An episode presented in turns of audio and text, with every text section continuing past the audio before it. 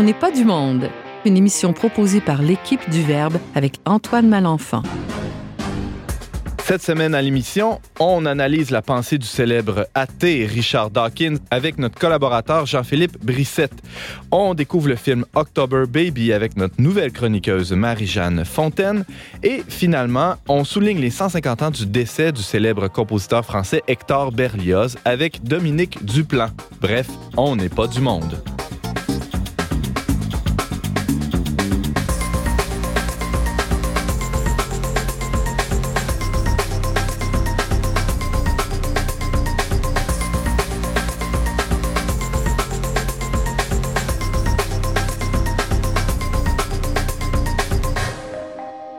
Bonjour à tous, chers auditeurs, et bienvenue à votre magazine culturel catholique. Ici Antoine Malenfant, votre euh, animateur pour la prochaine heure. Je suis aussi rédacteur en chef du magazine et de la revue Le Verbe et aussi du site web, tiens, tant qu'à y être.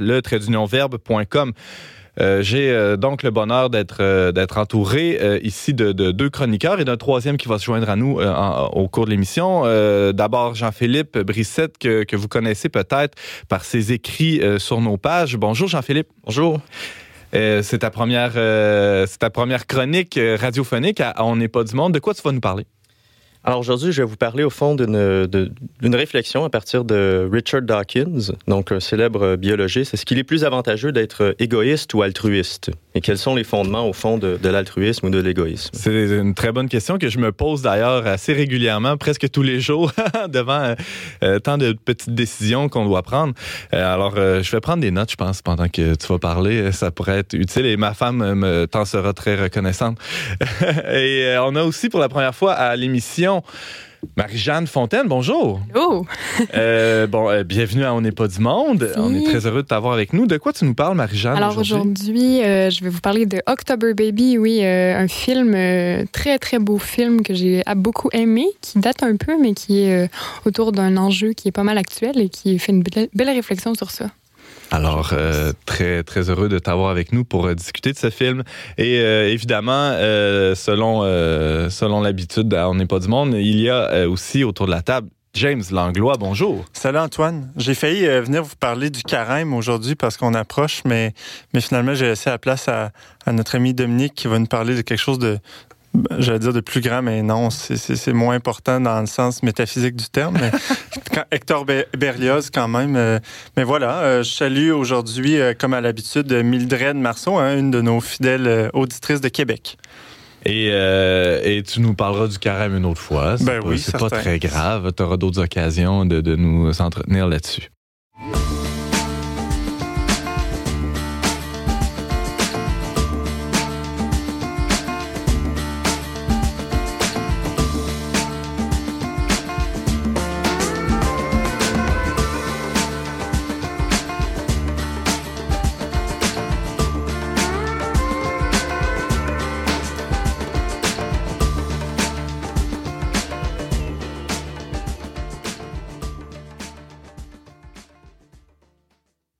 L'homme est-il égoïste? Est-il foncièrement égoïste ou devrait-il l'être? Hein? C'est, euh, c'est peut-être ça la, la bonne question qu'il faut se poser. Au, aujourd'hui, euh, à l'émission, nous, euh, nous est présentée la, la, pensée, la réflexion de, de Richard Dawkins par notre chroniqueur, un, un, collaborateur quand même de, j'allais dire de longue date. Oui, ça fait quand même quelques années qu'il, qu'il collabore au Verbe. Jean-Philippe Brissette, et bienvenue. Bonjour. Bonjour. Content d'être avec vous. Ben, tout le bonheur est pour nous. alors, peut-être pour te, te, présenter un peu tes, tes profs de philo au collégial. Euh, tu, tu, signes, je le disais quelquefois, des textes pour nous, dont le dernier, hein, qui a été un franc succès sur, euh, sur Monseigneur Fulton Sheen, euh, télé-évangéliste bien connu aux États-Unis et partout dans le monde. Mais c'est pas de ça dont tu nous parles aujourd'hui. Non. Alors aujourd'hui, je vous parle d'un autre sujet euh, plutôt euh, scientifique, du, livre de Le gène égoïste de Richard Dawkins. Donc, euh, Le gène égoïste, qui est un livre d'abord publié en, en 76, réédité à, de nombreuses à de nombreuses reprises et qui présente la, conception de la théorie de l'évolution de Dawkins. Et puis bon, Dawkins lui-même est, assez connu. C'est un, biologiste évolutionniste d'Oxford qui est à l'origine, au fond, de, de, tout un courant du, du néo-darwinisme dont je vais parler. James, déjà, tu as une question? C'est ça, il est bien connu pour son fameux livre Pour en finir avec Dieu. Hein, c'est lui, ça a été son best-seller, je pense. Euh. Aussi. Donc, euh, à côté de son travail de, de, biologiste, il est aussi connu comme étant un, militant athée. Euh, on, les on l'a connu parfois avec euh, ces trois autres comparses qu'on appelait les, quatre cavaliers du nouvel athéisme, donc euh, avec euh, Sam Harris et, d'autres. Alors, dans, le, livre dont tu nous parles aujourd'hui, Richard Dawkins pose la question de y a-t-il un gène égoïste et, et comment, comment tout ça fonctionne d'une manière biologique? Oui, tout à fait. Donc, euh, la, disons, pour essayer un peu de, résumer la, thèse euh, centrale de Dawkins, euh, au fond, son idée, c'est que l'unité de base de la sélection naturelle, c'est-à-dire ce qui, ce qui est sélectionné par la nature, ce sont les gènes, et non pas les individus ou encore les espèces, comme on l'a longtemps cru. Et, la raison en est, selon, selon Dawkins, que les gènes sont les seuls vrais réplicateurs, c'est-à-dire sont les seuls qui sont capables de, de faire une copie exacte d'eux-mêmes. Euh, évidemment, nous, en tant qu'individus, si on se reproduit, eh bien, nos gènes sont mêlés avec ceux de, de, la personne avec qui on se reproduit, donc on ne fait pas une copie exacte de nous-mêmes. Et c'est vrai pour les autres espèces aussi. Et c'est vrai pour toutes mhm. les espèces. Donc le gène, au fond, c'est vraiment l'unité de base, selon Dawkins. Et ce gène-là va, d'une certaine façon, euh, construire un véhicule pour sa propre survie, qui est un corps. Hmm. Euh, variant évidemment de, différents niveaux de complexité, de grandeur et ainsi de suite.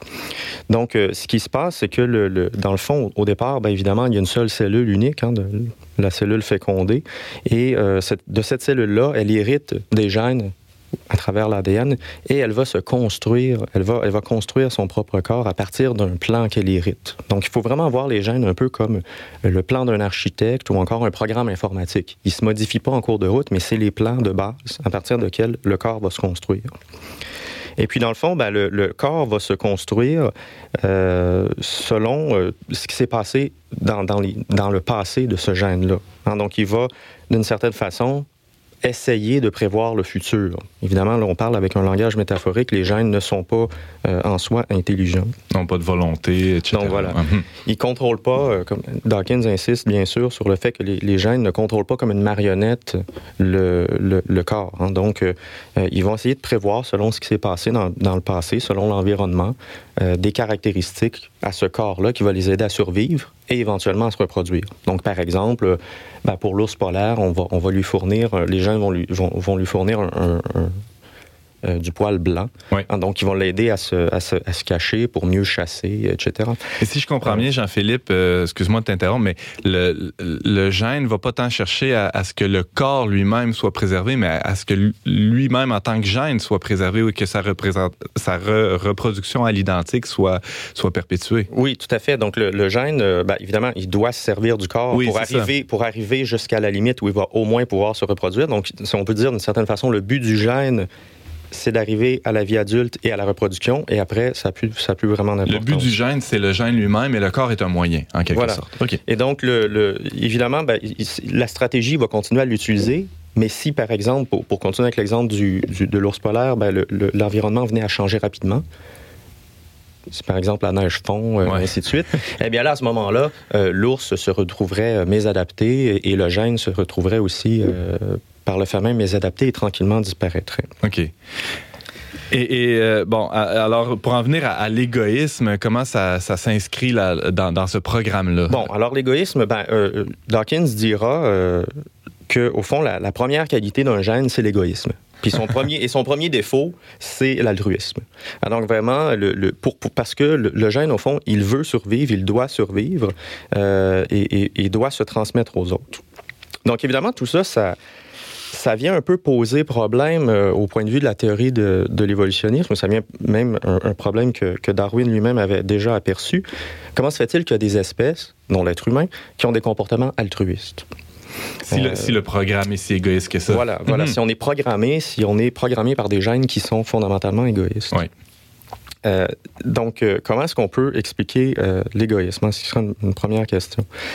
Parce que, bon, pour ce qui est, par exemple, de la coopération, on peut voir les, on peut voir l'effet. Hein. Par exemple, si on a une tribu euh, d'hommes primitifs qui chassent ensemble, c'est plus avantageux d'être nombreux pour capturer une plus grosse prise. Par contre, pourquoi est-ce que j'ai avantage que les autres coopèrent avec moi, mais pourquoi est-ce que moi je devrais coopérer? C'est un peu la question du, point de vue euh, évolutionniste. James. Je suis déjà de prime abord euh, perplexe devant le fait de qualifier avec le terme égoïste des gènes. c'est comme le terme égoïste et altruiste a une connotation morale qui implique une volonté, qui implique euh, justement une personne, alors que de qualifier, euh, d'utiliser ces qualificatifs-là pour parler des gènes, ça me semble déjà un peu bizarre de prime abord.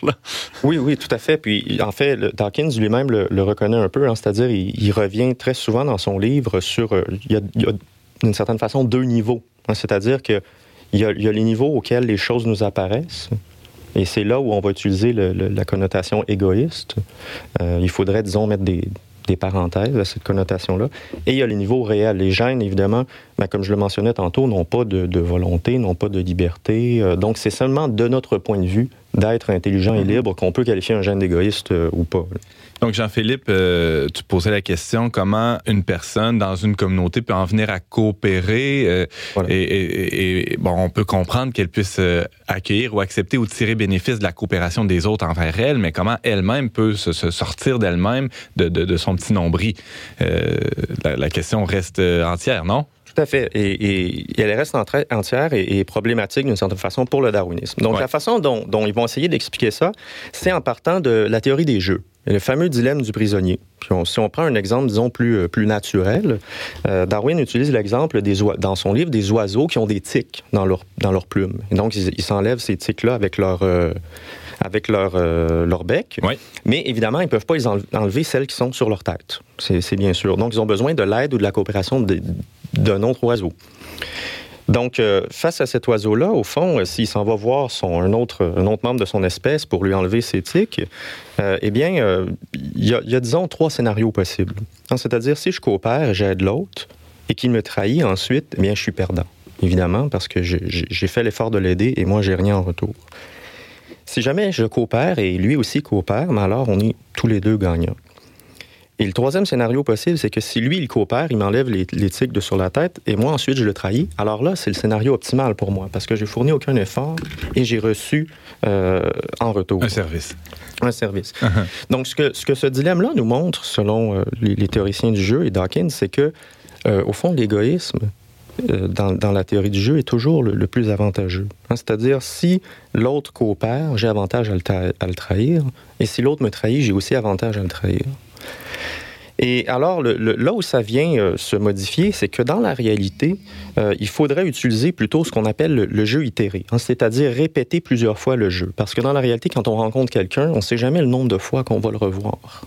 On ne sait pas si on le voit pour une fois ou pour, euh, pour toute notre vie. Hmm. Donc, euh, ce qu'il faut faire, c'est euh, répéter le jeu une multitude de fois. Et, Dawkins se base sur, une étude qui est très connue, très, célèbre par Axelrod et Hamilton, donc euh, en 1980, qui ont fait une vaste simulation informatique dans laquelle ils ont entré toutes sortes de stratégies ensemble dans, la théorie des jeux le dilemme du prisonnier pour voir qui allait gagner. Donc des stratégies, par exemple, comme euh, une stratégie absolument égoïste, hein, c'est-à-dire je trahis tout le temps, ou une stratégie qu'on pourrait qualifier de plutôt naïve, je coopère tout le temps, ou encore une stratégie rancunière comme je coopère, et ensuite, si on me trahit une fois, je trahis, je trahis jusqu'à la fin. Mhm.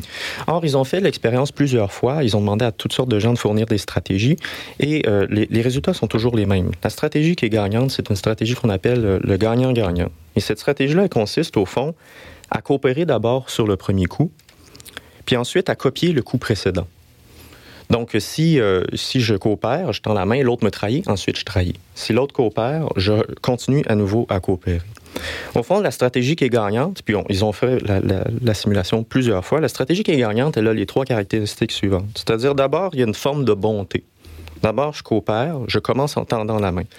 Ensuite, il y a une forme aussi de, justice. C'est-à-dire, il ne faut pas être naïf. Si on, se fait trahir, il faut quand même répliquer d'une certaine façon. Mais il y a une forme de mansuétude. C'est-à-dire, il faut pardonner. Il faut pardonner assez rapidement. Si l'autre nous a fait un mauvais coup, nous a trahi, on, doit ensuite revenir à la coopération très rapidement. Tendre la main de nouveau. Tendre la main, voilà. Mhm.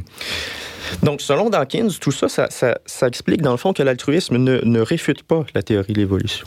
Puis, d'un point de vue, disons, euh, chrétien, ce qui me semble intéressant là-dedans, c'est que l'attitude, au fond, euh, qui est préconisée par la théorie des jeux, Ben, c'est une attitude qui est, tout de même assez proche de l'attitude euh, évangélique, c'est-à-dire de tendre la main, la coopération, euh, le pardon, aussi une certaine forme de justice hein, qui ne requiert pas non plus de tendre euh, la joue gauche, la droite, la gauche, la droite à l'infini non plus, mhm. indéfiniment. Donc, ça, semble montrer que la, stratégie, ou en fait, le, ce qui est préconisé, comme je pourrait qualifier de, d'une éthique ou d'un éthos évangélique, une certaine forme de rationalité et de fonctionnalité même dans, dans, la théorie des jeux, même dans euh, euh, la théorie de l'évolution. James?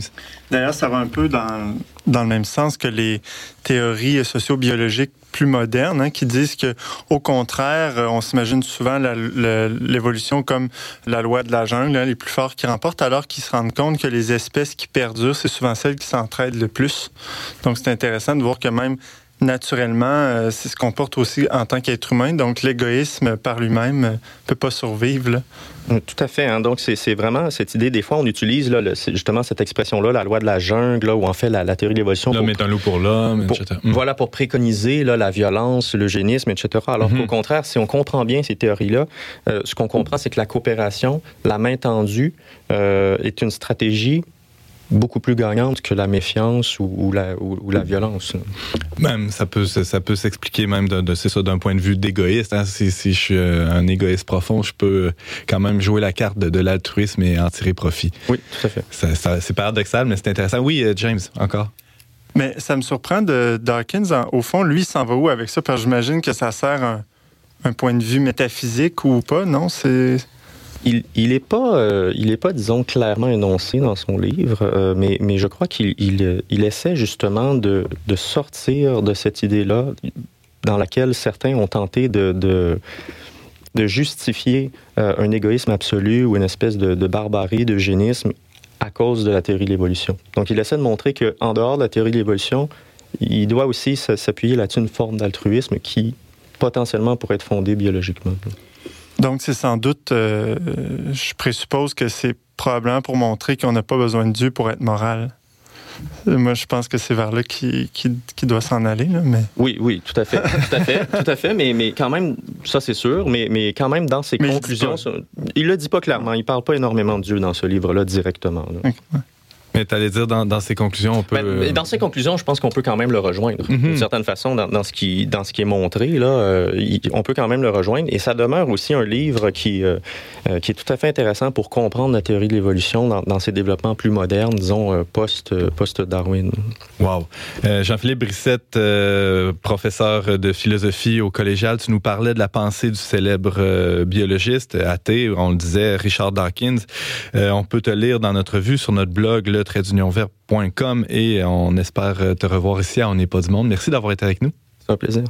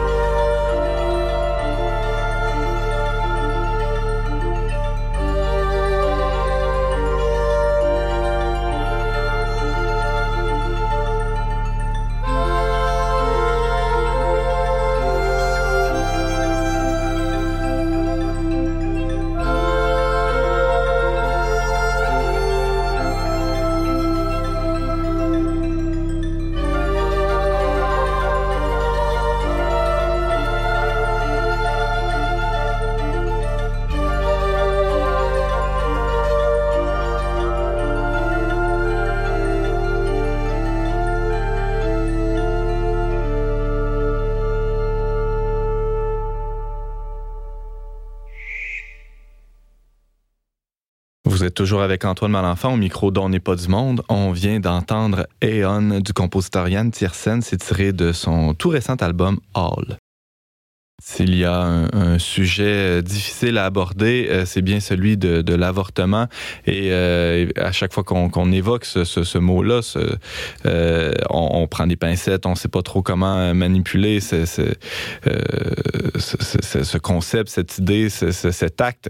Et peut-être qu'une des meilleures façons d'en parler, c'est de, trouver une espèce d'angle positif. Et c'est ce qu'a trouvé, en tout cas, Marie-Jeanne Fontaine pour nous parler surtout d'un film, en fait, plutôt que de ce sujet-là.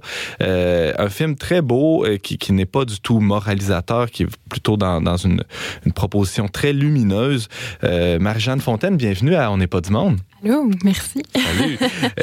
alors, peut-être pour, pour les auditeurs qui ne te connaissent pas, hein, il y en a quelques-uns, j'imagine, ce serait bien que, que tu nous dises qui es-tu? D'où viens-tu? D'où est-ce que tu sors? Etc. Ben donc, euh, voilà, je suis euh, une jeune femme euh, qui commence dans la vie, là, mais comme un peu avancée. Puis donc, oui, je suis en ce moment, je fais des études en sexologie. je suis pas mal impliquée au niveau de ma foi aussi. J'aime, ça me nourrit beaucoup. Donc, voilà, je tourne dans plein de questions et de réflexions actuelles. Puis en même temps, ben, c'est ça, là, je cherche mon chemin là-dedans. T'es toute humble. Tu parles pas de ton, ton côté musical très, très actif aussi. Euh, ben, oui, c'est ça. J'ai une, une, carrière euh, cachée ou à côté, ou je sais pas comment dire, d'auteur, compositeur, interprète. De moins en moins cachée. Oui, de plus en plus visible, mais euh, je travaille là-dessus aussi. Ça me nourrit beaucoup aussi. Bon, alors bienvenue. Donc, je le disais, on n'est pas du monde. Et tu, tu voulais commencer ta chronique avec un, un, extrait du livre la, la sagesse. Ben oui, ben en fait, c'est l'Évangile, la, première lecture d'aujourd'hui, du donc en ce 25 février, que je trouvais beau, qui allait bien avec le reste de ce que je vais vous présenter après, donc euh, je vous introduis avec ça. Euh, c'est une lecture du livre de Ben Sira le Sage. Toute sagesse vient du Seigneur et demeure auprès de lui pour toujours. C'est le Seigneur, lui, qui a créé la sagesse. Il l'a vue et mesurée. Il l'a répandue sur toutes ses œuvres, parmi tous les vivants, dans la diversité de ses dons, et ceux qui aiment Dieu en ont été comblés. Donc euh, voilà, ça. Je peux te demander pourquoi tu, ben as choisi cet extrait. Ben, c'est que je trouvais que justement, on t'a parlé de la délicatesse du sujet, mais il y avait quelque chose aussi d'une part de sagesse qui, des fois, j'ai l'impression, nous dépasse euh, dans toutes ces questions-là, de comment aborder ça, tout ça. Euh, je trouvais qu'il y avait une belle réflexion aussi à faire avec l'Évangile, qui est en fait le moment où Jésus dit cette espèce-là, rien ne peut la faire sortir sauf la prière en parlant de d'un esprit qui possédait un enfant. Mhm. Puis je me disais, c'est finalement, c'est comme une, une problématique qui, des fois, nous dépasse tellement, une sagesse qui nous dépasse tellement, on n'est pas capable d'arriver à ça. Puis je me disais, finalement, ça, ça, vient ramener le côté de, de cette demande à Dieu de nous éclairer hmm. comme de sa sagesse au final. Oui. Fait que c'est pour nous donner les mots euh, Parce qu'on pourrait traiter de, de ce sujet-là d'une manière parfaitement rationnelle, euh, presque froide. Et, euh, et on, même si on en parlait très bien, on passerait à côté d'une de, de, portion de mystère, finalement, qui est la, la sagesse humaine, aussi dans mhm. sa dignité. Là, Absolument. Alors, donc, plongeons. Euh, tu, veux nous parler surtout d'un film euh, qui s'appelle October Baby. Qu'est-ce que c'est que ce film? Alors, c'est un film qui est sorti en 2012, donc ça date un petit peu, mais je me disais que ça ferait un beau film, justement, on va déjà me parler de Carême tantôt, à, regarder euh, pour nourrir la réflexion là, pendant uh-huh. ce temps-là. Puis, donc, c'est réalisé par Andrew et John Erwin, donc c'est des frères qui ont décidé qu'ils feraient un, film sur le témoignage. En fait, c'est tiré d'une histoire vraie, celle de Gianna Jessen. Mais donc, à la base, euh, on va suivre euh, durant toute l'histoire le chemin d'une jeune femme de 19 ans, donc euh, Hannah, qui va réaliser après quelques problèmes, elle va notamment perdre connaissance sur scène, des choses comme ça, qu'elle a en fait un problème de santé, plusieurs problèmes de santé interreliés. Puis ces, ces événements-là vont faire euh, ressurgir à la surface en fait une découverte qu'en fait elle a été adoptée. Donc ses parents vont lui annoncer à 19 ans, son univers va complètement basculer. Elle a été adoptée parce que sa mère biologique a essayé d'avorter et qu'en fait euh, elle est quand même née vivante. Donc là c'est le choc. Tu as 19 ans, euh, qui je suis, je sais plus ben où je vais. Donc juste pour être sûr que, que j'ai bien compris, Anna, le personnage de, de, ce film-là, October Baby, est, est finalement vraiment la, la, la personnalisation d'une d'une jeune femme qui d'une femme qui a existé pour vrai, qui existe encore pour vrai, Jana Jensen, qui est, euh, a vécu euh, ces, ces événements-là. Oui, vrai. donc euh, le film va être un peu euh, romancé dans le sens Oui, où ils vont vraiment faire une histoire, mais je trouve ça très beau parce que ça, ça illustre quand même finalement le, le choc de justement se ben, trouver de où tu viens, puis Mhm. aussi ben, l'idée de pas avoir été désiré, tout ce que ça peut finalement euh, mener dans ta vie.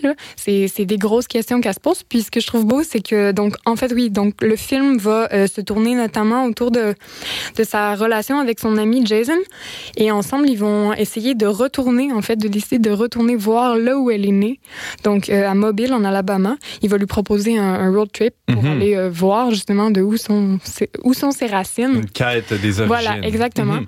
Puis tout ça va mener finalement à, je vous vendrai pas les punchs là, Ben non, fais pas ça, marie mais euh, va mener finalement, c'est ça, à plusieurs pardons aussi, à plusieurs euh, prises de conscience sur elle, sur qu'est-ce qu'elle veut faire.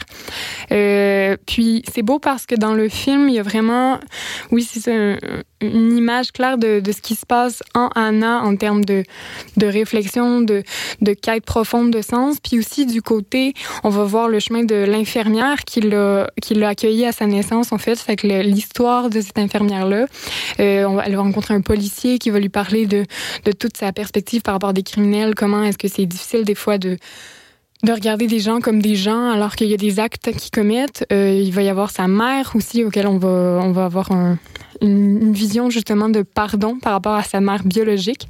Donc euh, voilà, c'est plusieurs personnages qui finalement viennent vraiment mettre comme la perspective sur plusieurs angles, euh, puis que je trouvais tr- très très beau euh, parce que le film reste profondément humain. C'est comme la, la base, le petit filon là, qui nous. Ouais. Marie-Jeanne Fontaine, tu nous parles d'October Baby, d'une jeune femme donc qui découvre que non seulement elle n'a pas été désirée, mais elle a survécu à, Ouais. à un, un avortement qui a échoué. c'est une drôle de façon de, de dire Ouais. ça, mais c'est ça qui est arrivé. Et, euh, et- et j'imagine qu'il y a une relation aussi qui doit être assez complexe avec ses parents adoptifs à Oui. cette jeune femme-là. Et c'est notamment un des, des enjeux de la, de la fin euh, du film et même de, de tout le début. De, ben, les, les parents là-dedans qui ne lui ont annoncé que vers 19 ans, donc ils lui ont Hmm. caché une part de réalité. En même temps, c'était pour la protéger. Donc il y a toute cette question-là aussi. qui- Ouais. se raconte difficilement à une enfant, par exemple. exactement. Puis en même temps, un- ces parents-là l'ont choisi. Il y a Ouais. quelque chose d'un amour vraiment, vraiment profond, comme si c'était leur fille, parce qu'ils l'ont désiré, l'ont choisi.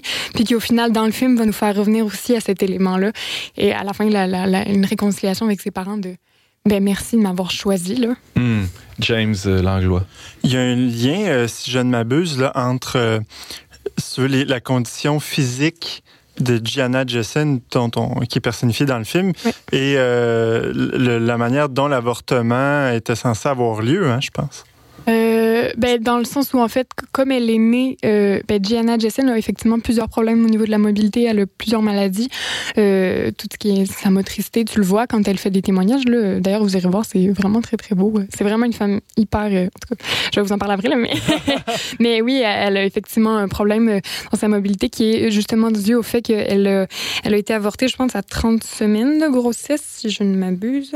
Oui, la 30e semaine. Donc, ça, ça reste que le corps est quand même développé. Donc, il y a vraiment eu un manque d'oxygène au cerveau, notamment, puis tout ça. Donc, ça crée des. Puis Des- c'est un- des problèmes. C'est un- une tentative d'avortement par solution saline. Exactement, disons. Exactement, dans le cas de Jenna Jessen. Euh, mais donc, euh, reste que quand même, moi, ce que je retenais de, de ce témoignage-là, c'était donc, oui, l'histoire de Jenna Jessen aussi, qu'on peut aller par la suite euh, explorer, de son témoignage, de comment elle dit que, dans le fond, elle est pas née pour, euh, pour parler doucement et dans les, les, les, les beaux mots de la société, mais pour Mhm. euh, déranger, Hmm. parce que cette femme a le droit de déranger, dans le sens où son histoire Elle a une mission particulière. c'est ça. Elle a vraiment à ça. Mais en même temps, nous, je trouve qu'elle nous fait réfléchir. Même le film, beaucoup se tourne autour de ça. C'est vraiment pas un film, comme tu disais, moralisateur. Il y a quelque chose de toute la réflexion humaine, de finalement ma propre réflexion, comment je peux. Parce que c'est toujours difficile qu'on est confronté réellement à ces questions-là, Ouais. de trouver les mots, là, même juste notre pensée. On va avoir une pensée morale, religieuse. Mais je me dis, c'est beau d'aller appuyer, je pense, dans quelque chose de d'encore plus profond, de plus humain, de la beauté de la vie, de la beauté de, de justement un pardon, d'une relation d'être désiré. Puis il y a, y a tout cet aspect-là qui, qui tourne sans cesse dans le film et qui le rend léger. Moi, c'est ce que je trouve Ah ouais, extraordinaire. non, c'est profond, il va y avoir des scènes plus profondes, plus intenses, mais il y a aussi des scènes avec beaucoup d'humour, beaucoup de... Les images sont magnifiques. Moi, c'était une des choses que j'aimais beaucoup aussi. Les très belles prises de vue, beaucoup de lumière, euh, des jeux avec le soleil. Fait que, on sent quand même qu'il y a un, hommage à la vie aussi là-dedans qui est donné, quelque chose de... Ben, de cette beauté-là là, qui vient euh, porter le témoignage de, de Anna qui incarne Gianna Jessen. Donc, comme croyant, tu penses que c'est un film qu'on devrait voir? Tu parlais ben, du carême d'entrée de jeu. je pense que ça peut susciter la, une réflexion qui va plus loin que ce qu'on entend, puis avec une belle perspective en même temps. Euh, moi, c'est mon film préféré ado. Ça l'est encore. euh, donc, euh, justement aussi, ça, je pense que pour des ados, ça pourrait être vraiment approprié. Tu sais, ça nous ramène dans les, les, belles choses de la vie, dans les belles questions, puis des questions aussi de ben, d'identité, de qui je suis, de où je viens. Donc, euh, voilà. Oui, James. Comment tu l'as connu le film? Parce que quand j'ai cherché, euh.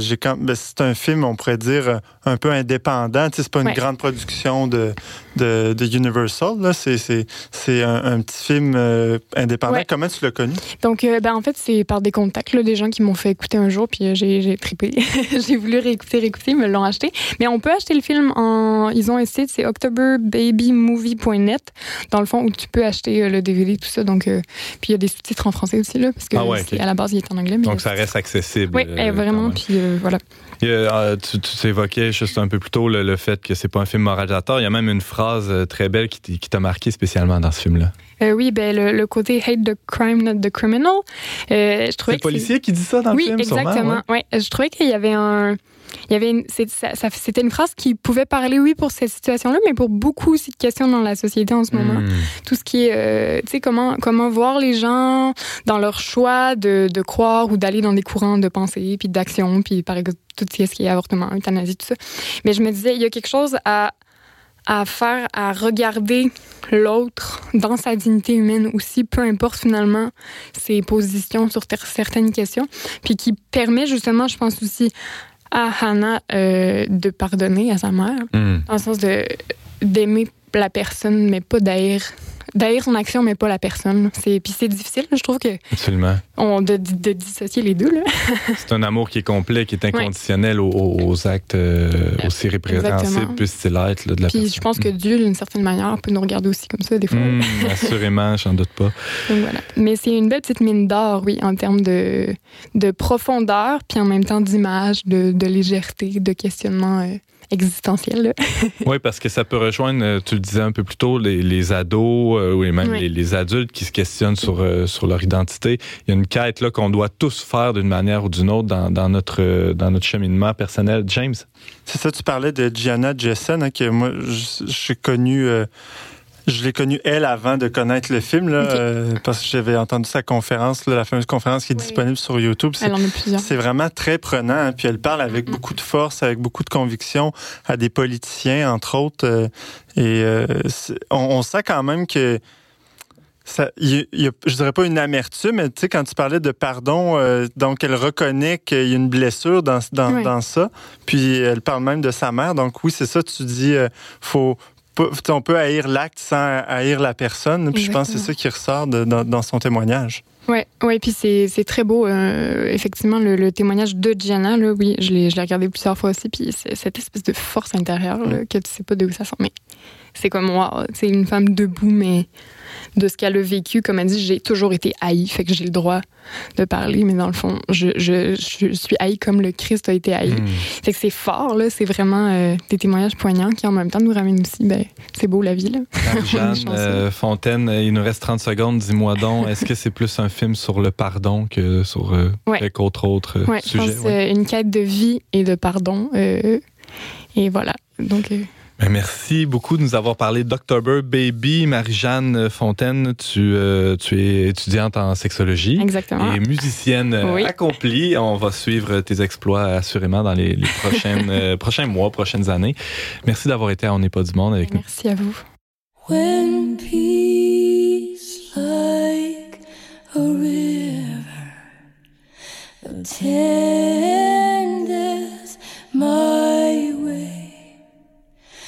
sorrows like sea billows roll.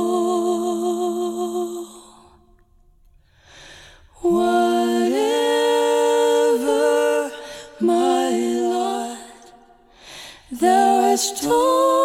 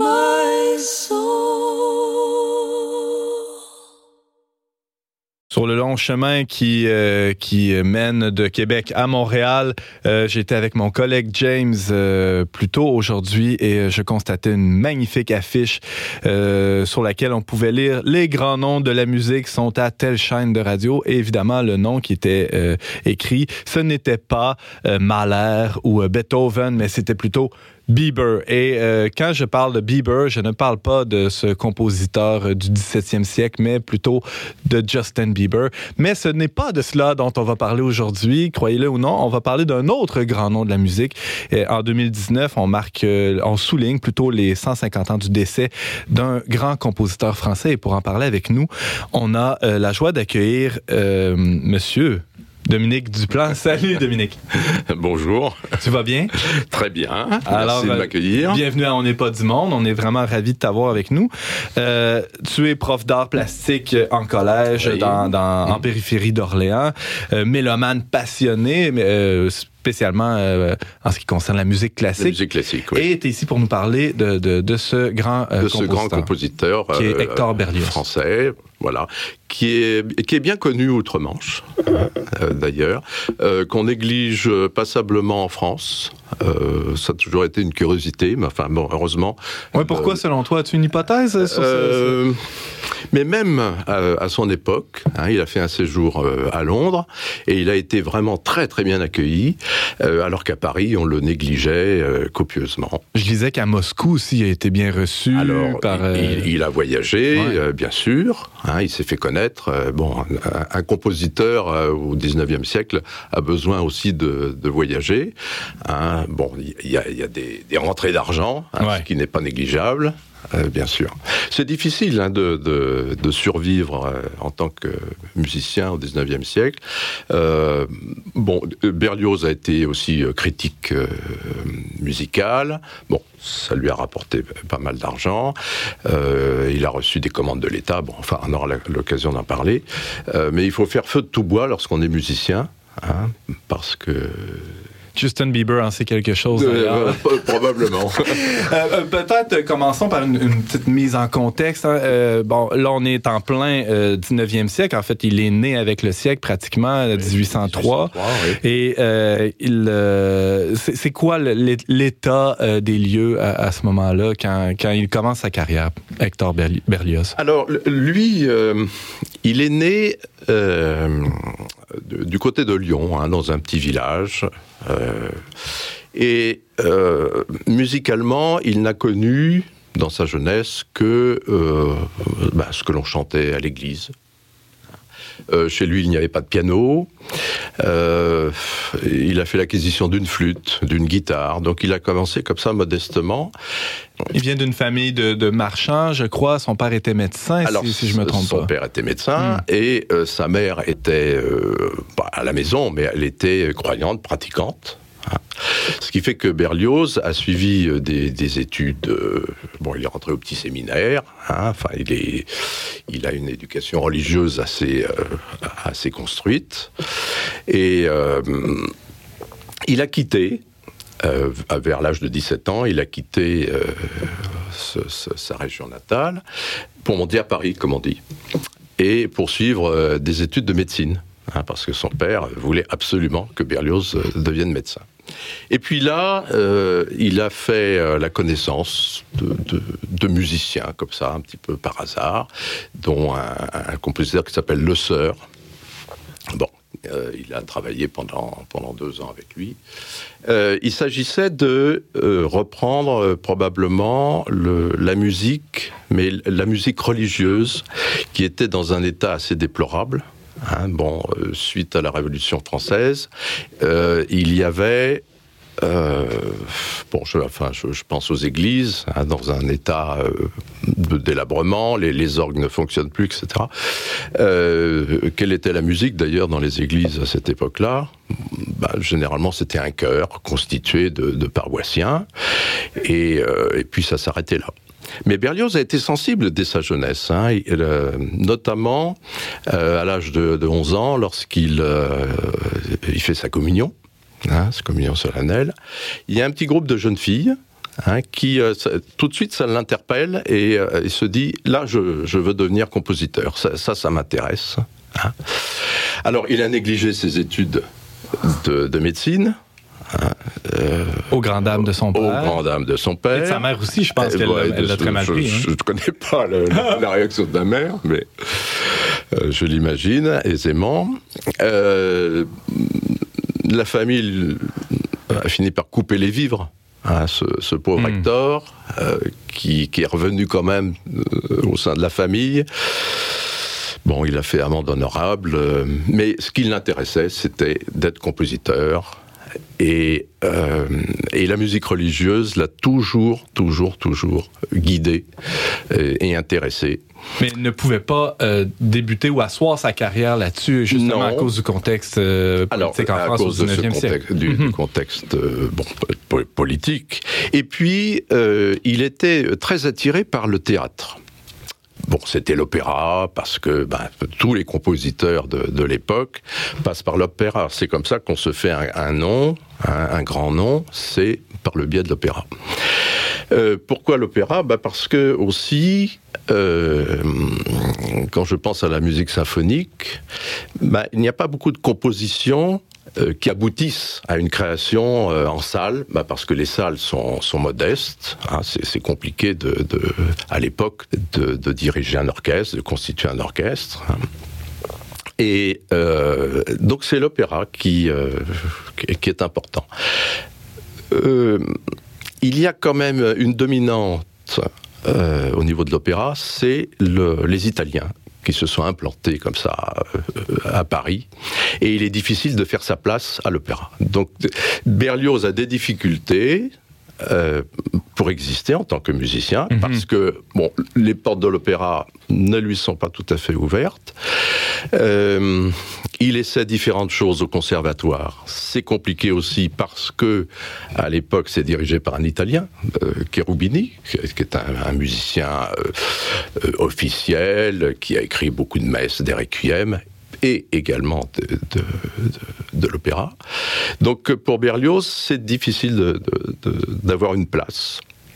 Alors qu'est-ce qu'il va faire? Il va être critique musical, euh, il va donner des cours, bien entendu. Euh, dès qu'il y a une commande possible, il va sauter sur l'occasion. Mmh. Dominique Duplan, euh, explique-moi euh, maintenant qu'est-ce qui a fait qu'Hector Ber Berlioz s'est mis à, à, écrire des, des, des œuvres euh, plus religieuses. Hein? Il a écrit évidemment son, son Requiem qui, qui, est célèbre, mais d'autres choses aussi. Oui, alors avant le, le Requiem, il écrit une, une messe solennelle. Bon, qui lui est refusée. Euh, bon, pour des raisons euh, un peu obscures. Il est vrai qu'à l'époque, euh, c'était un, compositeur italien qui, dirigeait un, petit peu tout à Paris, c'était Cherubini. cette œuvre, c'était une, une, messe solennelle, une, une grande œuvre, Hein, une, œuvre qui n'est pas négligeable.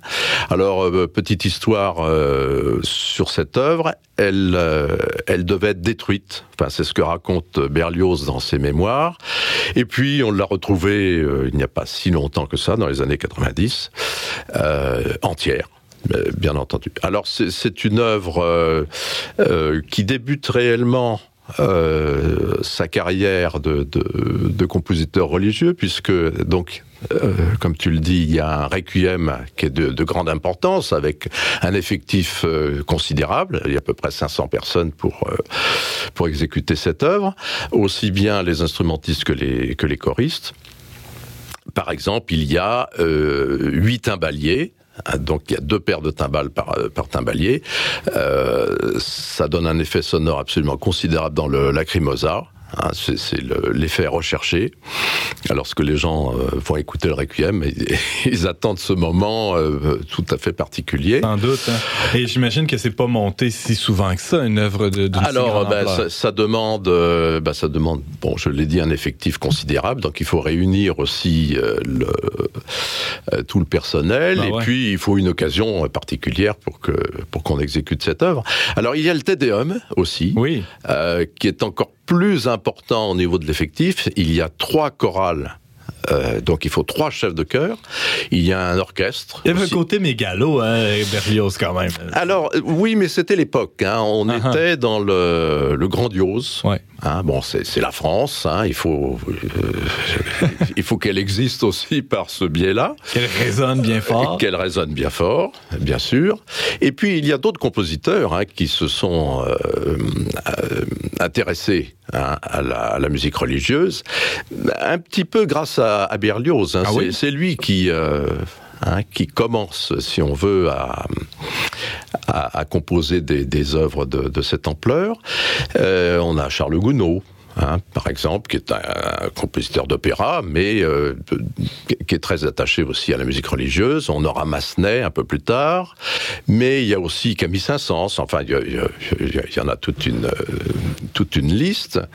Alors, le, ces œuvres religieuses, Bon, lorsqu'il y a des noms comme ça, aussi particuliers que Requiem, bon, Mest est mort, euh, Irae, etc., euh, là, c'est évident. On est dans le, dans le sacré, euh, mais chez Berlioz, euh, on a même au travers de ces, opéras, euh, mais pas seulement de, des opéras, on peut avoir par-ci par-là une scène qui évoque le, la religion, le sacré, euh, parce que il y a, un cœur euh, fugué sur euh, sur Amen, par exemple, dans, dans la damnation de Faust, ou bien parce qu'il y a une, une, procession de pèlerins dans une autre œuvre comme Harold en Italie. bon, chaque fois que c'est possible, Berlioz introduit euh, des éléments euh, de, de, de, la religion. Même dans un opéra qui s'appelle Benvenuto Cellini, on a même le pape en personne. Alors, le, le pape de l'époque, c'était Clément VII, si j'ai bonne mémoire, euh, qui fait son apparition. Euh, de, Donc, des petites touches ici, des de sacré, petites touches, voilà, euh, à gauche, à droite, qui, qui s'insèrent presque de manière inaperçue dans, dans les profanes. Naturellement. Mm -hmm. Alors, c'est inaperçu, c'est tout à fait vrai. et et c'est bien dommage. Hein, mm. ça, ça, passe, euh, on passe un petit peu à côté du, du message. Alors chez Berlioz, euh, on a des contrastes qui sont assez forts. Hein, euh, notamment donc, dans le Requiem, dans, dans le Tédéum. On a des passages qui sont très animés, voire même volcaniques, ça, c'est la personnalité même du, du, compositeur. Mais on a aussi des passages qui sont très recueillis, on est plutôt dans la méditation. Le, euh, on, on, a peut-être le véritable Berlioz à ces moments-là.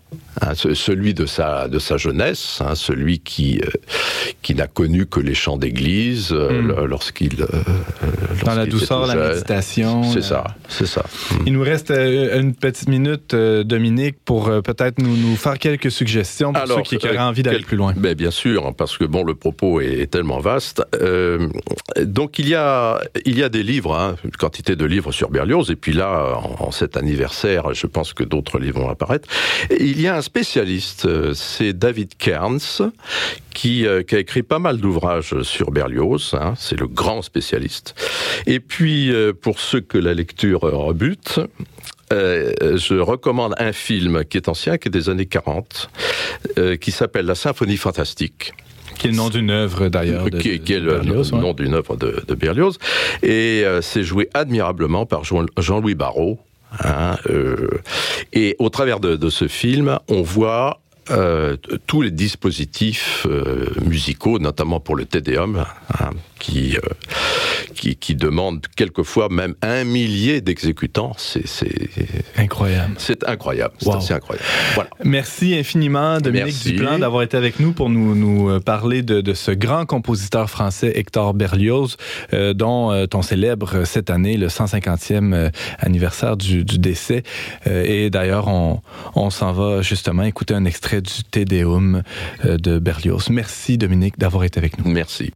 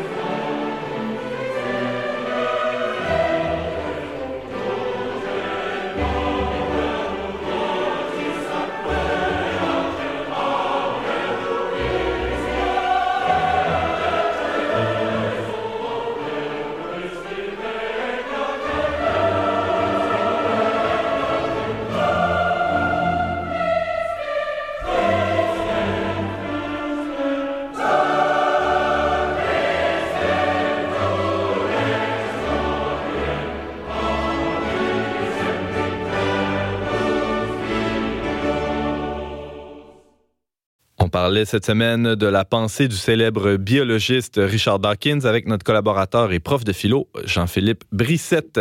On, euh, on écoutait aussi Marie-Jeanne Fontaine nous parler du film October Baby et euh, on, revisitait l'œuvre d'Hector Berlioz, célèbre compositeur français décédé il y a de cela 150 ans. Merci beaucoup d'avoir été avec nous, chers auditeurs. On vous attend la semaine prochaine, même heure, même antenne, pour un autre magazine dont n'est pas du monde. Aux choix musicaux, James Langlois, à la réalisation technique, Daniel Fortin, à l'animation, Antoine Malenfant. Cette émission a été enregistrée dans les studios de Radio-VM. On remercie spécialement le Fonds Roland Leclerc pour son soutien financier.